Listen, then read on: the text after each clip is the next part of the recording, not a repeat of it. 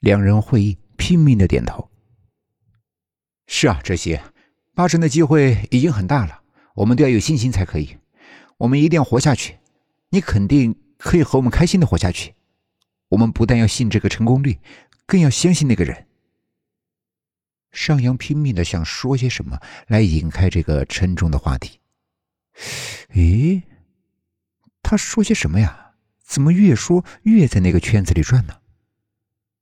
那个人吗？潘哲熙低声轻喃：“真的，只能靠那个人了。没有他，什么计策，什么都不会有，什么都完了。”他突然想起了什么，急声问：“现在几点了？”啊，已经是六点了。这些你们约好了是几点呢？看着这个人真的是事情成败的关键，尚阳的内心也兴起了对这个人的兴趣。毕竟是用性命相拼而换取生存的希望。如果说他一点都不害怕，那可是骗人的。将生命都寄托在一个从未见过面的陌生人的身上，还不知道会用什么方法。他可不想这样，最起码的也要知道死是怎么个死法。才六点，那他们还有六个小时才到这儿，不如你们先去卧室休息一下吧。潘哲熙看着他们坐在这里也不是办法，还是用别的办法来缓和一下他们的情绪。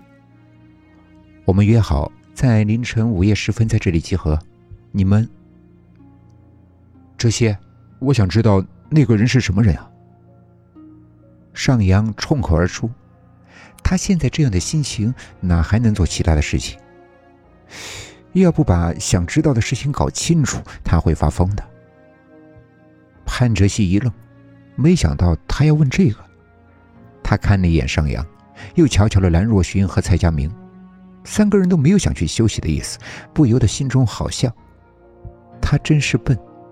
现在这个时间对于他们来说，就是等死了吧。没有得到想知道的答案，他们又怎么会？哎，好吧，你们都想知道是不是？他无奈的笑了笑。三个人点头。无论如何，他们都太想知道这个计划的计策要如何进行了。要等六个小时，他们可不想在什么都不知道的情况下去等。那个人其实是一个国际通缉犯。啊，不是吧？什么？又是一阵阵的惊呼，上扬的眼珠子都快掉出来了。他知道哲熙的杨叔叔是个很厉害的国际刑警，他的阿姨是个很出色的专家，但怎么也不会想到会和通缉犯扯上关系，真是太意外了。蓝若寻和蔡佳明都愣愣的说不出话来，真是没想到他们的命就快要交到这个罪犯的手里了吗？那个人真的有那么大的本事？你们别吃惊，他是一个非常出色的医生，是一个英国人，到处生活。但是由于他为别人做了世人认为不对的事情，所以他就必须要逃。杨叔给了他一个身份，帮助他活着。在档案里的他原来已经死了。所以他来这里是有一定的危险的。做了什么不对的事？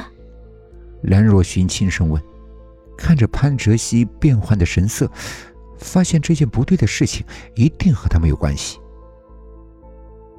他帮别人实行安乐死。啊！三人同时惊呼：“原来如此！原来……”他们要面对的就是安乐死。这些，这太麻烦了。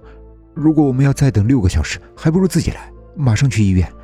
如果那个人的真实身份被人发现，那就肯定没有办法帮我们了。那还不如……你说什么？潘哲熙脸涨得通红，就快被尚扬给气死了。你真是疯了！怎么自己来？用刀子捅自己吗？要是一下不死，是不是要再来几下？如果送到医院不及时，救不了怎么办？你真是提不出什么好意见。好了好了，算我算我没说过。尚扬举手做投降状。他只是觉得，呃，不要搞得气氛太压抑罢了。安乐死对他来说呀，可真的是个好东西。看到一些报告说，死的人真的好像没什么感觉。不过，那些人死了就不能说什么感受了。没想到，他们竟然有机会感受一下。如果复活了，他们是不是就是这个世界上唯一有这种经历的人呢？可是我不太明白，为什么他明明是要让别人安全的死去，那他又怎会救活别人呢？难道他会不忍心？兰若寻的心里有着太多的迷惑和不解。